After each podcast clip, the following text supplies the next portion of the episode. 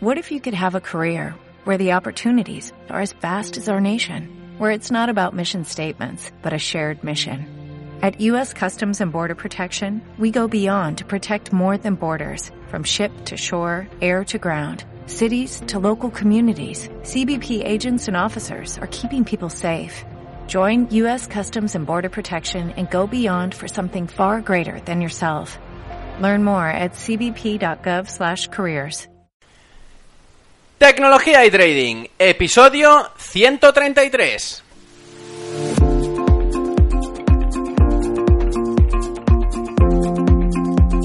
Muy buenos días a todos, bienvenidos un día más a este podcast y canal, donde se trata todo lo relacionado con el trading financiero, la informática y por tanto la combinación de los dos, el fintech. Aquí tratamos de técnicas, algoritmia, estrategias, noticias y muchas cosas más. Por eso solo puedo deciros bienvenidos a Tecnología y Trading. Programa 133 en este viernes 29 de septiembre del 2017. Y como cada viernes, vuelvo con un invitado especial al programa. De hecho, este invitado ya vino la semana pasada y es que, bueno, algunos supongo que ya lo habrán escuchado en su primera parte, que donde nos explicó un poco, bueno, cómo empezó en el trading y aparte cómo evolucionó. Hoy ya veréis que, eh, bueno, tengo preparadas unas cuantas preguntas que a ver si se atreve a respondernos. Pero antes de nada, quiero recordaros, como siempre, la página web del podcast, que es ferrampe.com, en el cual puedes encontrar cursos, cápsulas, eh, todos estos podcasts escritos, eh, puedes ver en el pasado todos estos podcasts, es decir, puedes recorrer de toda la librería y todas las cosas que, bueno, voy añadiendo a la página web como decía la semana pasada, he añadido un apartado bastante especial y este apartado es el de los libros. Aparte, quiero dejaros un poco con las ganas, pero estoy preparando el curso nuevo que ya dije de programación de MetaTrader 4, pero aparte estoy preparando códigos de programación que utilizaremos para un broker muy concreto que hace social trading, aunque ellos no quieran mm, asociarlos con esas palabras, ya veréis más bien eh, a qué me refiero. Pero bueno, ya lo diré en su tiempo, pero que sepáis que estoy trabajando en ello. Pero bueno, vamos a la entrevista concreta, y es que... Bueno, Borja, buenos días de nuevo. Muy buenos días, Ferran. La semana pasada te pregunté más sobre tu pasado y sobre la transición que hiciste como persona dentro del mundo del trading. Y hoy me quiero centrar más eh, en lo que haces actualmente. Y es que, bueno, ya nos dijiste, nos, diste una perla de que estabas haciendo eh, operativa en el DAX por el tema de horarios y todo esto, ¿no? Pero Borja, ¿tú ahora cuántas horas operas? ¿Y por qué el DAX y no otro índice como el Eurostox o otro índice europeo? Bien, eh, bueno, pues efectivamente opero el DAX, opero la apertura y el tiempo que opero es el menor posible. Porque si no recuerdo, creo que la semana pasada te, comenté, ¿no? Que, la sobreexposición a la pantalla era uno de los grandes problemas. En este caso es uno de mis grandes handicaps. Por lo tanto, yo eh, pues intento estar lo menos posible delante de la pantalla. Eh, descubrí el DAX porque vivo en Europa, gasto euros y, se adapta muy bien a un horario europeo. Eh, en el SP, pues evidentemente ganaba y perdía dólares, ya corría, ya tenía que asumir un riesgo de divisa y llevaba pues cinco o seis años sin quedar a comer y con mis amigos ni poder echarme una siesta. Por lo tanto, estaba clarísimo que había que operar el DAX. Y, y, luego, pues evidentemente que se adapta muy bien a la metodología de trading que, que actualmente y durante, bueno, que, que siempre he operado, que es pues eh, el estudio del volumen y su influencia en el precio, ¿no? Bueno, pero, pero también podías haberlo hecho también con el Aerostox, el Nasdaq, perdón, el Nasdaq, el Euro, el, el CAC, eh, el FTSE, el IBEX. Bueno, el IBEX es que es un poco... Eh, ahora a lo mejor me, gano enemigos, ¿no? Pero es un poco diferente al resto de, índices, dado, bueno, pues eh, que se abre con bastantes gaps, tiene una volatilidad un poco menor incluso que algunos índices europeos, como por ejemplo el DAX. Pero mm. mi duda es esa, es decir, ¿por qué el DAX y no otro índice que también te compatibiliza el, horario, ¿no? Eh, vale. Simplemente porque, eh, bueno, probé el DAX porque me lo sugirieron, eh, vi que se adaptó muy bien y he decidido no cambiar. O sea, es que ni siquiera pruebo otro activo. O sea, me, me, baso por el, por el principio de simplicidad. Sí, sí, sí, en este caso, soy una fiera para el descanso. He visto que el DAX funciona y, es verdad que podría hacerlo en otros activos. De hecho, tengo gente que lo hace en el mini Dow Jones, por ejemplo, por la tarde.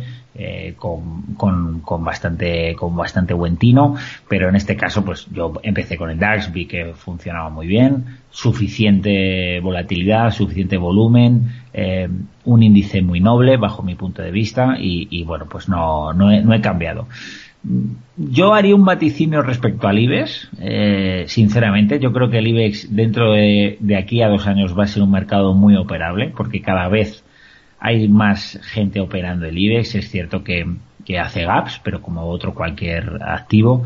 Pero mm, en las horas de apertura cada vez eh, se empieza a empieza a haber más gente haciendo operativa y estoy convencido que a poco, poco a poco va a ser un índice que, que empieza a ser atractivo para muchos traders. ¿eh? Bueno. Es un vaticinio, ¿eh? A lo mejor dentro de dos años me llamas y me dices, oye Borja, tío, eres un capullo, porque bueno, bueno, en, el no, DAX, en el DAX está operando Loli de Canarias y, y, Juan de Teruel, ¿no? O sea que... Bueno, pero oye, a, al final, vaticinio, eh, esto es como el mercado, que me digas el IBEX estará eh, más arriba de lo que está hoy o más abajo de lo que está hoy, te digo, como cualquier vaticinio, como cualquier no, hay vaticinios que, ahora diré, acabar la frase, ¿no? Pero hay vaticinios que, que te puedes equivocar más o menos, pero en este caso, como en el mercado, o sube o baja, es decir, 50%. Totalmente. Sí, pero no, no sé, es, ojo, ¿eh? todo esto lo digo porque, mm, no sé, la mente humana es tremenda, ¿no? Al igual que pues hay personas que me dicen, oye, un broker en España y tal, que, que me da miedo mandar el dinero fuera, pues mucha gente me pregunta por, oye, ¿por qué no se puede operar el futuro del IBEX, no? Y, y bueno, te pones un gráfico por, por ir viendo y vas, y, y, y, joder, en la evolución de meses ves que cada vez tiene más volumen, que hay más contratación, y, y digo, bueno, si hago una proyección a dos años, pues podría ser un mercado perfectamente operable, ¿no? Entonces, bueno, oye, que es simplemente anécdota, yo creo que, que, que, que, que posiblemente esté equivocado y la gente, oye, prefiera jugarse en los cuartos en, en un mercado pues más consolidado como puede ser el DAX o, o u otro, vamos. Sí, sí, no, o sea, es que al final eh, ya lo veremos, porque como bien dices, cada vez hay más participantes en, en este activo.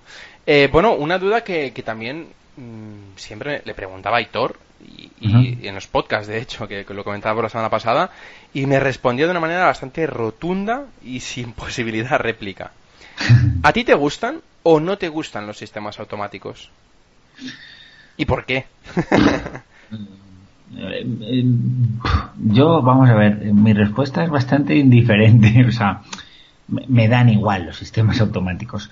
La, lo cierto es que no termino de creer en ellos porque no he visto simple experiencia, ¿eh? a lo mejor no he conocido a la persona indicada. Eh, no he conocido a personas que ganen eh, recurrentemente utilizando sistemas automáticos. Para mí el, el, el, ideal sería un híbrido, ¿no? un sistema que alerte, que avise, pero que siempre prime la parte humana a la hora de tomar decisiones. ¿no? Eh, porque, bueno, esto en un contexto en el que dentro de dos años o dentro de seis meses esto puede cambiar mucho, ¿no? Porque cada vez la, los, la inteligencia artificial cada vez pues, va haciendo cosas más brutales, ¿no?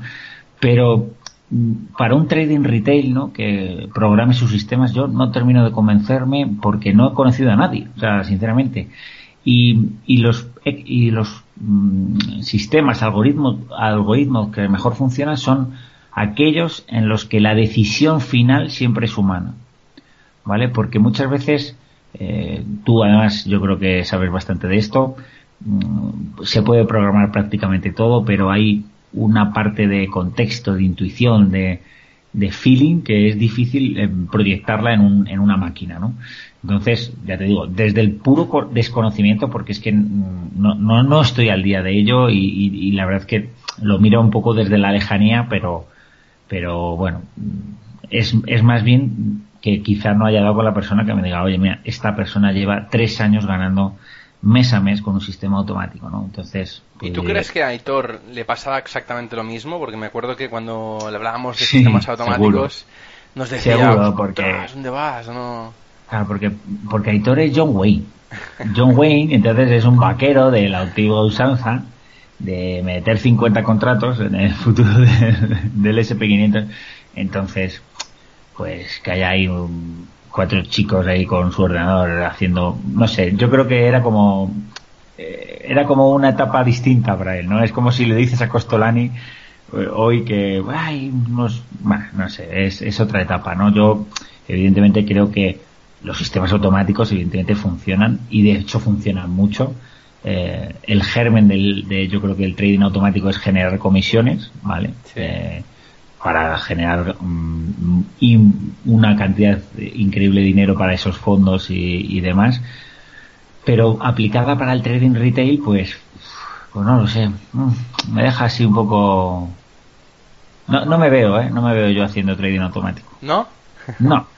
Bueno, porque si no, si, no, ya entonces, si, si le quitas la emoción al trading, a lo mejor, a lo mejor en un tiempo te sorprendo. no, seguro, seguro. No, y si lo haces tú, yo confío en ti, desde luego. Gracias, Yo, yo, siempre me tengo que fiar de las personas, nunca de una máquina. Bueno, bien, bien, bien. Bueno, eh, esto al final es como todo. Eh, si lo programas bien, siempre tendrás algún problema, porque lo programamos los humanos, ¿no? Pero, pero bueno, al final nos pueden ayudar mucho, aunque sea un trading semi manual o... Bueno, yo creo que un robot tiene muchas funcionalidades, es decir, no un robot automático 100%, pero que nos puede ayudar mucho en la operativa, de filtro, de, bueno, no sé, eh, en, el sentido de que, bueno, hay mucha gente que como tú, a lo mejor me equivoco, pero corrígeme si, si lo hago, eh, pues estáis 3, 4 horas delante de la pantalla y a lo mejor pues vais al baño un momento y os perdéis una entrada importante. Entonces, bueno, si un robot se encarga, por ejemplo, de hacer las entradas y la persona de hacer las salidas, por ejemplo, no sé, o al revés, que el humano haga la entrada y después el robot haga la salida, ¿sabes? Un mix. Es, posible y de hecho yo creo que es lo, en lo que más eh, cercano estoy, ¿no? En ese sistema híbrido en el que la máquina evidentemente, evidentemente trabaje y que la decisión última sea humana, ¿no? Y de hecho tengo un alumno eh, con resultados muy buenos, muy buenos. Él es, eh, bueno, iba a decir quién era, pero no, mejor no lo digo. Em, y eh, está, o sea, ha aplicado nuestro sistema, nuestro método, eh, lo ha, ha, hecho un algoritmo de él, pero la última decisión la, la, toma siempre él por, por entender que a lo mejor la máquina, pues, oye, eh, no tiene sentimientos y no entiende de ese contexto y a lo mejor pues está entrando en una operación que no tiene mucho sentido, ¿no? Pero y, le está yendo bien, ¿no? Entonces, por eso yo siempre tengo ese beneficio de la duda, ¿no? Tampoco me cierro en banda como Aitor de esto es una tal, pero, pero bueno. Era muy tajante, era muy tajante. Sí, Aitor, sí, sí, pero porque tienes que, es como si le explicas a John Wayne que si cree en depilarse las cejas. Claro. Pues te va a decir, pero, pero chico, ¿tú qué eres? sí, sí, totalmente. Bueno, eh, si haces operativa manual, ¿qué tipo de operativa haces? ¿Nos puedes explicar un poco ¿En qué se basa tu estrategia diaria? Bien, pues eh, yo opero en dimensiones, microdimensiones, opero de dimensión de un minuto e incluso 15 segundos. Y como comenté antes, pues eh, opero bajo, bajo el estudio del, del, volumen y su interferencia en la acción del precio, ¿no? Entonces, bueno, pues lo, evidentemente lo que busco es primero un contexto favorable, ¿vale? Que haya una direccionalidad alcista o bajista y eh, una discrepancia en, los volúmenes, ¿no? Eh, que hay una de las dos fuerzas del mercado, pues oferta y demanda, que presione más que la otra, ¿no? Y eh, gracias al estudio del volumen, pues lo podemos lo podemos estudiar, podemos dibujar zonas importantes donde el precio puede llegar a, a ciertos retrocesos y ahí pues siempre ponerme a favor del mercado, ¿no? a grosso modo, a grosísimo modo, pues ese podría ser eh, un pequeño resumen de lo que hago, ¿no? Todo esto, evidentemente, en dimensión un minuto, porque lo que antes has dicho, gente que está tres o cuatro horas delante de la pantalla, y yo mm, me, he tapado aquí un poco la boca como diciendo, este está chalado. yo, yo rara, rara vez es la hora que estoy una hora delante de la pantalla, porque, bueno, es simplemente estadística, es experiencia, yo en mis años, en, estos años de trader, cuando me he dado las grandes leches ha sido por estar cuatro o cinco horas delante de la pantalla, entonces ahora procuro estar lo, menos posible y en un mercado con la verticalidad y la volatilidad que tiene el DAX, pues en una dimensión de un minuto se puede hacer mm, un objetivo mm, modestamente aceptable en, un corto espacio de tiempo, ¿no? Yo evidentemente no voy a grandes movimientos, soy más scalper y, me da para vivir, o sea que tampoco tampoco lo debo hacer muy mal. Bueno, bueno, no, seguro que no.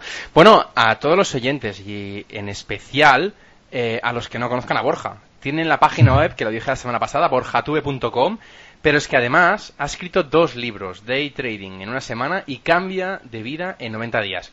Cuéntanos y explícanos un poco sobre estos libros y sobre tu página web, que podemos encontrar en ella.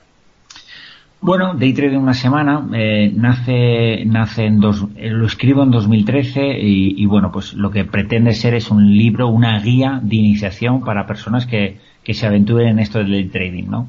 Eh, es el libro que yo quería haber leído pues eh, en 2009 y entonces bueno pues bajo un briefing buenísimo de Planeta que me dijo tienes que hacer un libro que se pueda leer del AVE de Madrid a Barcelona es decir un libro que se pueda leer en dos horas y media y que la gente entienda un, eh, en, un poco de manera global qué es el trading cuáles son sus beneficios cuáles son sus problemas y, bueno, pues es un libro, la verdad que va a hacer la octava edición y estoy muy satisfecho, la gente, el feedback es muy bueno.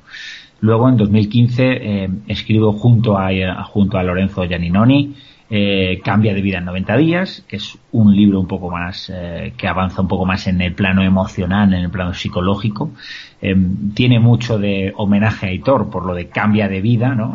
y 90 días porque nosotros a lo largo de estos años hemos, hemos demostrado con personas, eh, con, nombre, apellido y DNI, como gente que llega sin saber qué es una vela, en 90 días sabe interpretar lo que pasa en un gráfico, eh, entender cuándo el mercado está más favorable para sus intereses y, y entender eh, cuál es el punto de entrada y cuál es el punto de salida. Esto en 90 días. La gente entiende eso como comprarse un barco en 90 días, tiene el Ferrari en 90 días o hacerte rico en 90 días. No, pero eso es, los principios fundamentales del trading y tomar buenas decisiones se pueden hacer en esos 90 días. Y entonces, pues son 90 capítulos eh, son pildoritas, uno puede leerlo eh, de manera alternativa, en la que abarcamos pues prácticamente todos los aspectos del trading, ¿no? Incidiendo sobre todo en la parte emocional, ¿no? Pero también se cuenta sistema, se cuenta fiscalidad, se cuenta, bueno, pues un montón de, un montón de cosas, ¿no? Y, y ahora, bueno, pues, eh, con la sorpresa de, de, que en febrero, si Dios quiere, en febrero de 2018, pues saldrá mi tercer libro, que, que espero de respuesta a, un montón de preguntas que la gente se hace ¿no? en el trading. Y, bueno, pues son más de 100 respuestas sobre pues, aspectos pues de lo más variopinto. Y bueno, con mi estilillo, que a veces pues eh, puede ser mal pero que en cualquier caso siempre busca ser lo más directo y, y conciso y claro posible. Muy bien. Bueno, eh, ya para, para acabar, porque, porque tampoco te quiero robar mucho tiempo, eh, La semana pasada, no sé si recuerdas que me diste tres nombres de libros eh, para iniciados y ahora me gustaría que me, contaras eh, si tienes eh, algún otro libro, porque bueno, esto es, esto siempre lo digo que, es de, un podcast de, unos compañeros de, que también hacen podcast, que es de Trading System Club, que, son amigos y que, y que siempre preguntan al, invitado, ¿no? De unos cuantos libros antes de despedirme. Entonces, bueno, yo ya lo hice la semana pasada, pero me gustaría esta aprovechar la, bueno, la ocasión de, de preguntarte para aquellos que ya tengan un poquito ya de, avance en, sus estrategias de trading y que ya sepan bastante bastante bien qué es una vela y que, y qué es un mercado y un volumen y todo, eh, ¿qué les recomiendas? Que no lean. Que no lean. Infoxicación. Absolutamente. Es que no, o sea, ojo, eh, yo, eh, entre comillas, medio escritor con tres libros y, y, abogando a porque la gente no lea. No, eh, evidentemente hay muy buenos libros, eh, no voy a ser yo quien diga que no lean, pero, pero es verdad que si conocen, hacen ya trading con moderado éxito y tal, un libro no, yo creo que no les va, les va a ayudar. Es más, pues ese autoconocimiento, poner en práctica, pues eh, saber, saber conocerse más y a lo mejor, pues sinceramente, ¿eh? pues preferiría que vieran Billions, por ejemplo, la serie Billions. Qué buena. Puede, pueden sacar una, una idea más de Billions que de un libro de trading de, pues, de un gurú americano. ¿eh? O sea, eh, o leer, por ejemplo, algo que esté fuera de, de la literatura de, de financiera, pues, no sé, anti, antifrágil, ¿no? De, de Taleb. Exacto. de, hecho, yo me acuerdo, perdona que te corte, pero yo me acuerdo que Aitor, cuando hacía los podcasts y recomendaba libros, creo que el 1% a lo mejor eran de trading, pero el resto eran... Eso es. Eh, yo, por ejemplo, tengo, bueno, de hecho Lorenzo mismamente dice que el libro que más le ha cambiado la vida y su trading es La rebelión de Atlas, ¿no? de Ayn Rand.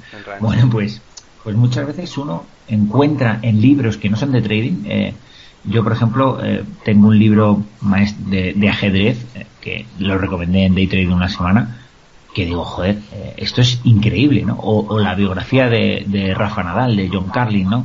Pues tú eh, entiendes a un tenista o a un deportista profesional y, ves las, similitudes que hay con el trading, ¿no?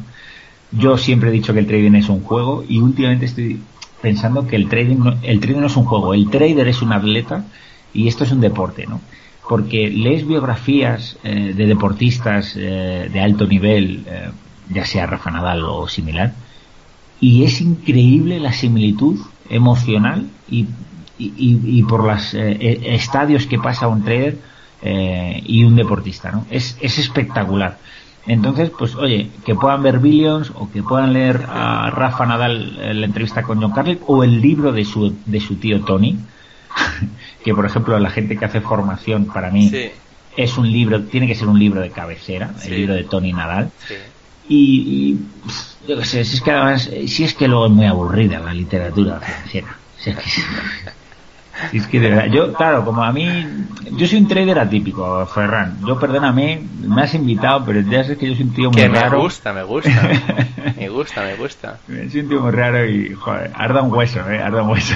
no, me gusta, me gusta porque es lo que digo, que es, eh, tú lo mismo lo dices, ¿no? Que es un trader que, que, bueno, que no es tu pasión, sino que es es tu vehículo, ¿no? Para, para poder hacer todo lo que quieres y, que realmente, pues bueno, eh, poca gente lo, lo, plantea así. Antes de irme, ya sé que he dicho que es la única pregunta, pero dada tu experiencia, eh, los traders que has conocido, que conocerás y que estás conociendo ahora, ¿cuánto crees que un trader eh, cuando empieza tiene que ya plantearse y ponerse en la cabeza, el chip en la cabeza, de decir esto es lo que voy a ganar yo al año? en porcentaje, porque, claro, vemos películas como El Lobo de Wall Street, eh, vemos películas como, yo qué sé, Wall Street, el dinero nunca, nunca duerme, ¿no? Y, vemos que la gente va con Ferraris, con Lamborghinis, que, que, viven en pisos espectaculares. Eh. Realmente pasamos a la realidad, pasamos a, dejamos la ciencia ficción y, y te pregunto, ¿cuánto es, dada tu experiencia y la gente que conoces, lo que tú crees que puede ser un éxito bastante alto y bueno eh, sacar en porcentaje al año? Es una pregunta eh, que es imposible de responder. Eh, y, sinceramente lo siento. Primero parto de la base de que el trading es muy clasista. Muy clasista. Es decir, quien opera por necesidad pierde por obligación. Eso es una regla, vamos, que he estado, la he visto infinitamente de veces aplicada, ¿no? Es una gran frase, ¿eh? Absolutamente. O sea, quien, quien tiene esa necesidad de ganar mil euros porque tiene que pagar una hipoteca o, no llega a final de mes o unos recibos, esa persona no va a ganar. No va a ganar. No va a ganar haciendo trading. Imposible. Entonces, eh, el trading necesita de un equilibrio, ¿vale? Tú, eh, yo siempre pongo el ejemplo en alguna conferencia de un levantador de pesas, ¿no? un levantador de pesas necesita tres cosas. Técnica, fuerza y equilibrio. La técnica, evidentemente, es el método, la fuerza es el capital, ¿no? con que uno tiene, pero necesita equilibrio. La persona que quiere hacer trading tiene que tener una vida equilibrada, tranquila. Tiene que contar con el respaldo de su entorno. No puede estar en un proceso de separación. No pueden eh, operar con dinero prestado no puede, eh, no le van, un trigo que le van a desahuciar no puede hacer trading. O sea, uno necesita ver el trading con eh, un desapego mayúsculo, ¿no? Entonces, de ahí eso de que quien, opera por necesidad pierde por obligación. Entonces, una vez ahí, hablar de porcentajes es, es que, es que claro, nosotros somos especuladores, operamos en productos apalancados. Cuando yo digo la rentabilidad que saco, la gente me mira y me dice, pero este tío está chalado. O sea, pues dice, pero si, Warren Buffett eh, que es el mejor inversor del mundo, anualizado no ha hecho ni un 20% en toda su carrera, ¿cómo tú vas a hacer 10 veces más? Claro. claro, evidentemente quien sea trader, quien conozca los productos derivados apalancados, pues puede entender que una persona puede hacer un 100% al año. Pero luego, ya te digo, en sí, hay muchas variables eh, y cuentas, evidentemente. No es lo mismo una cuenta de 400.000 que operar con una cuenta de 4.000. Pues, eh, Sacar el 10% de una cuenta o de otra es mucho más complicado y diferente. Eso es, y una persona sacando un 10% a una cuenta de 400.000, pues, pues puede vivir. Sin embargo, sácale tú un 10% a una cuenta de 4.000 que, que no te da ni para invitar a las cañas, ¿no? Entonces, es una pregunta un pelín con trampa. Bueno, yo más que nada lo digo para, para, para desmitificar la, la idea de que tiene la gente de los traders, ¿no? Porque eh, muchas la alimentamos un poco todos, ¿eh? es cierto que la alimentamos, ¿eh? Porque, oye, yo me apetece sacar el Ferrari, lo saco. O sea, no me tengo por qué esconder por tener el coche que tengo, pero, pero es cierto que que sí, que, o yo que sé, o Joseph, ¿no? Cuando saca los Lambos y tal, pues, hostia, si empiezas a ver que todo el mundo tiene estos coches, pues sí, los tenemos, pero pero hace falta mucha disciplina, mucho trabajo y muchos años para llegar a hacerlo. Sí, sí. Entonces, eh, sí, a lo mejor estamos dando una imagen eh, un poco equivocada, ¿no? Y, pero oye, no sé, hay que leer entre líneas también. Uno quiere disfrutar de lo que tiene y, sin duda, sin duda. Bueno, Borja, eh, muchísimas gracias por la semana pasada la entrevista, por esta y, bueno, placer. Es, un placer y y nada, eh, seguiré escuchando tus podcasts ah, atentamente porque, porque bueno, son muy...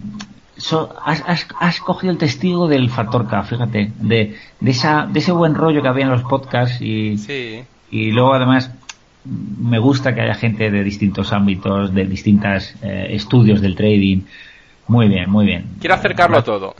Vas por buen camino, Ferran, ¿eh? Muy bien, gracias.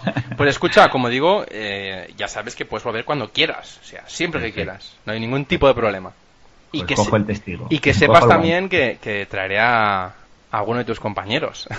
Pues, pues seguramente que sean más brillantes que yo y den eh, mejores pinceladas, pero, pero bueno, eh, seguro que están encantados. Aquí no hay nadie mejor que otro. Al final el mercado nos ha tumbado, nos tumba y nos tumbará más de una vez y al final eh, tenemos que, ser como Cristiano Ronaldo o Messi, ¿no? Intentar esquivarlo como podamos para, para poder mantenernos de pie. esquivar a Hacienda, sobre todo, como Messi. Sí, bueno, es... también, también, también. Es importante eso también, ¿eh? Sí, sí, sí. Para la rentabilidad anual del trader. Sí, sí, sí. Bueno, todo se tiene que tener en cuenta, todo se tiene que tener en cuenta. pues bueno, Borja, muchísimas gracias por todo. Nada, un placer y un saludo fuerte, Ferran. Muchas gracias. Bueno, y antes de despedirme, como siempre os pido, si os habéis quedado alguna duda a preguntarle a Borja, podéis hacerlo a través de su página web, borjatube.com, o a través de mi formulario de contacto de ferrampe.com barra contactar. Y bueno, también suscribiros al canal de Evox si se me podéis hacer un me gusta y en iTunes un también 5 estrellas, yo os lo agradeceré mucho para así dar más difusión al programa y a las entrevistas. Muchas gracias por todo y hasta el viernes que viene.